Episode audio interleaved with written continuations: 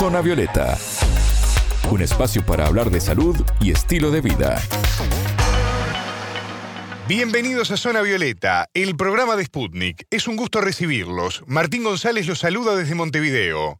Recibimos a Anabela Paricio. ¿Cómo andas, Anabela? Bien, Martín, muchas gracias. Más de una vez nos vimos rodeados de publicidades o contenidos sugeridos al abrir nuestras redes. Los algoritmos son los responsables. ¿Cómo funcionan y cuál es su objetivo? Una experta nos responde estas preguntas. Zona Violeta, los rostros de la noticia.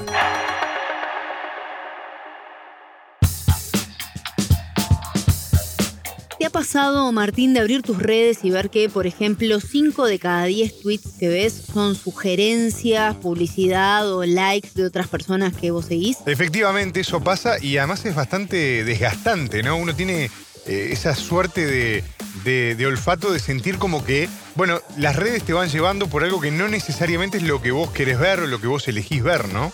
Tal cual, que perdés el poder sobre el contenido que vos querés ver, Claro. o no sos más dueño del contenido que vos Exacto, viendo, ¿no? exacto. Bueno, justamente esta es una tendencia en aumento dentro del mundo digital y hoy nos proponemos entender cómo funciona.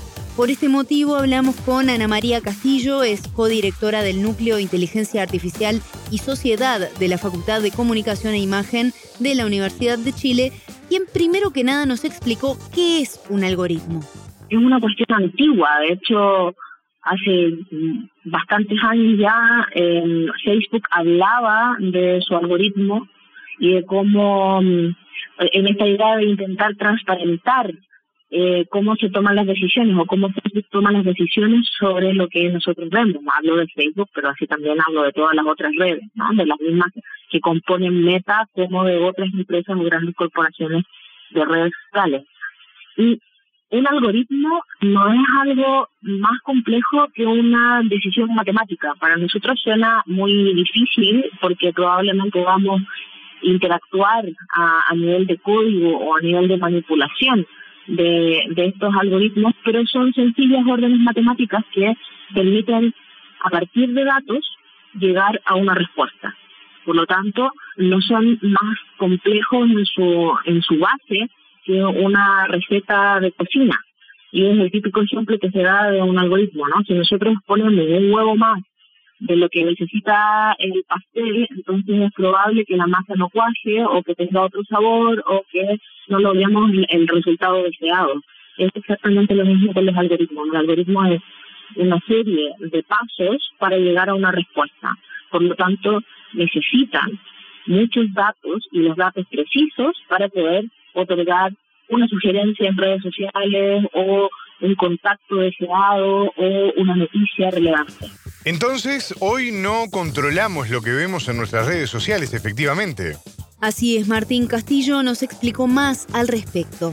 Como se ha visibilizado, también se ha puesto más agresivo las redes en general con la sugerencia temática, con la sugerencia de publicidad y con la idea de controlar de alguna manera o sugerir contenido distinto del que nosotros habíamos elegido en primera instancia. Hace algunos años atrás podíamos ver, por ejemplo, mucho más contenido de nuestras personas conocidas o de las personas a las que nos interesaba seguir. Y hoy día, si pensamos en Twitter, por ejemplo, es muy difícil acceder a un feed limpio en términos de publicidad o de sugerencias. Lo que estamos viendo es los likes de otras personas, las actividades de otras personas, y eso es, es, es, es está elaborado el algoritmo internamente para mostrarnos cuestiones que, que son diferentes de las que nosotros habíamos elegido. Y es así porque simplemente se ha hecho más notorio y más agresivo la, la posibilidad de las grandes compañías de mostrarnos contenidos específicos o de sugerirnos temáticas que se supone que nos van a gustar para mantenernos enganchados. Economía de la atención. Este es uno de los términos que define esta nueva realidad en el manejo de los contenidos donde el consumidor de alguna forma pasa a un segundo plano. Castillo profundizó también en este aspecto. Una periodista española habla de la economía de la atención. Y ese concepto es clave para entender cómo funcionan los algoritmos de las redes sociales porque finalmente no se trata de nosotros, sino se trata del contenido que nosotros estamos mirando en las redes y de cuánto es capaz esa red de mantenernos enganchados para poder ver más publicidad. Por lo tanto, es evidente que ya no se trata de las personas que están en esas redes, sino de cuántos contenidos somos capaces de consumir y cuánto tiempo nos mantenemos conectados. Y bueno, un clásico es el video de perritos, gatitos o personas en situaciones cómicas, divertidas, tiernas, inclusive también. Eh, esto tiene un trasfondo al que se debe prestar atención, ¿no? Sí, Martín, porque el objetivo de estos contenidos es brindar al usuario de redes algo gratuito, entretenido y que lo haga sentir bien para, mientras tanto, poder determinar y descifrar cuáles son sus preferencias. Es una manera de mantener a la gente conectada y los, videos graciosos de TikTok y, y todo esto em, son, son videos que pueden ser considerados poco relevantes, pero en el fondo cuando tú tienes una, una población un poco eh, dispuesta o necesitada más bien de entretención, es una puerta y es una salida sumamente sencilla y riesgosa a la vez, porque por ahí te quedas enganchado, enganchada y te puedes encontrar en estos agujeros de conejo que eh, finalmente llegas a videos de armas y no tienes ni idea cómo, ¿no? Que es algo que pasa en YouTube, que tú puedes llegar eh, a través de muy pocos clics a contenido que no te has imaginado que puede estar relacionado con lo que a ti te interesaba en primera instancia. Entonces, eh, es lo que tienen las redes, que, que a partir de una cosa uno llega a la otra y te puedes quedar una hora mirando contenido que no te aporta en absolutamente nada, pero te mantiene tranquila. Anabela, ¿cómo las grandes compañías o las receptoras de estos datos ganan dinero con todo esto? Sí, parece raro quizás eh, entender cómo uno mirando un video de un perro puede darle ganancias a una empresa. Bueno, la experta en tecnología nos explicó el funcionamiento de este negocio con un ejemplo práctico de Instagram. Cuando nosotros estamos viendo contenido en Instagram, probablemente una de cada cinco publicaciones que nosotros estamos viendo es en publicidad. Por lo tanto, así gana, porque mientras más tiempo pasamos conectados, más posibilidades tienen de entregarnos anuncios. Y esos anuncios son los que le dan las ganancias a la compañía. Además de, pero esto ya diría que es secundario, además de poder comercializar con nuestros datos de preferencias. O sea, si yo paso mucho tiempo viendo un video de un gatito súper divertido y tierno en Instagram o en Facebook o en cualquier otra red, entonces es probable que esos datos de navegación que al final son para la empresa, yo le estoy diciendo a la empresa, a mí me gustan los gatos.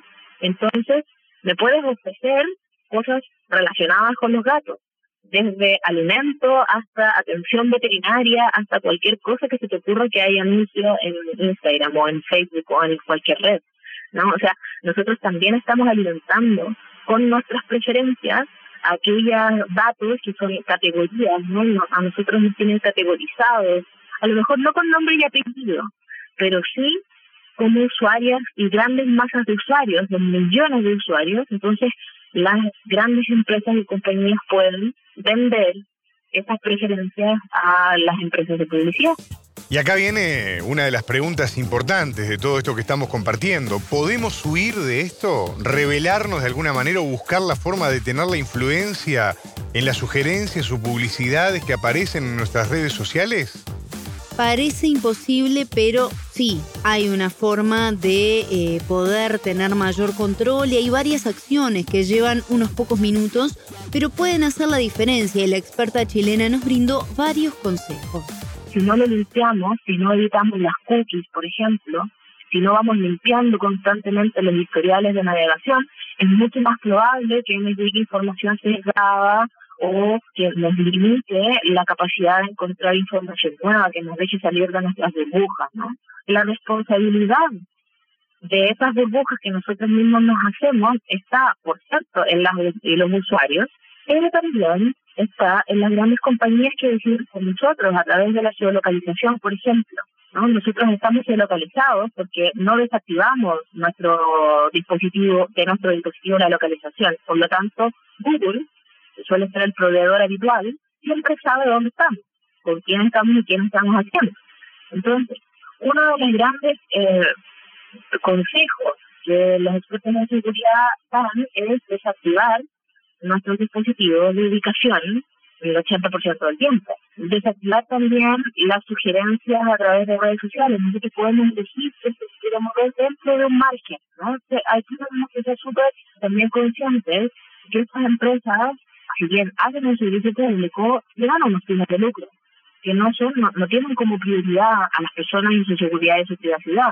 Entonces, esta rebelión tiene que ver con hacer un mejor uso de los datos que nosotros estamos compartiendo. Podemos estar usando una aplicación y entregarle datos a Zoom, por ejemplo, porque lo abrimos con nuestra cuenta de Google. Entonces Zoom tiene acceso a todos nuestros datos de Google.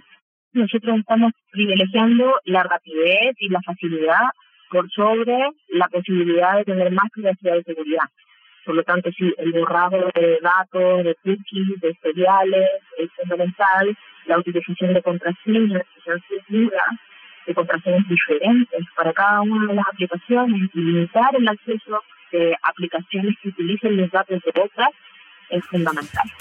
Escuchábamos a la chilena Ana María Castillo, codirectora del Núcleo Inteligencia Artificial y Sociedad de la Facultad de Comunicación e Imagen de la Universidad de Chile. Ella nos explicó la influencia de los algoritmos en el contenido de nuestras redes sociales. Muchas gracias, Anabela. Hasta la próxima. Zona Violeta, desde Montevideo,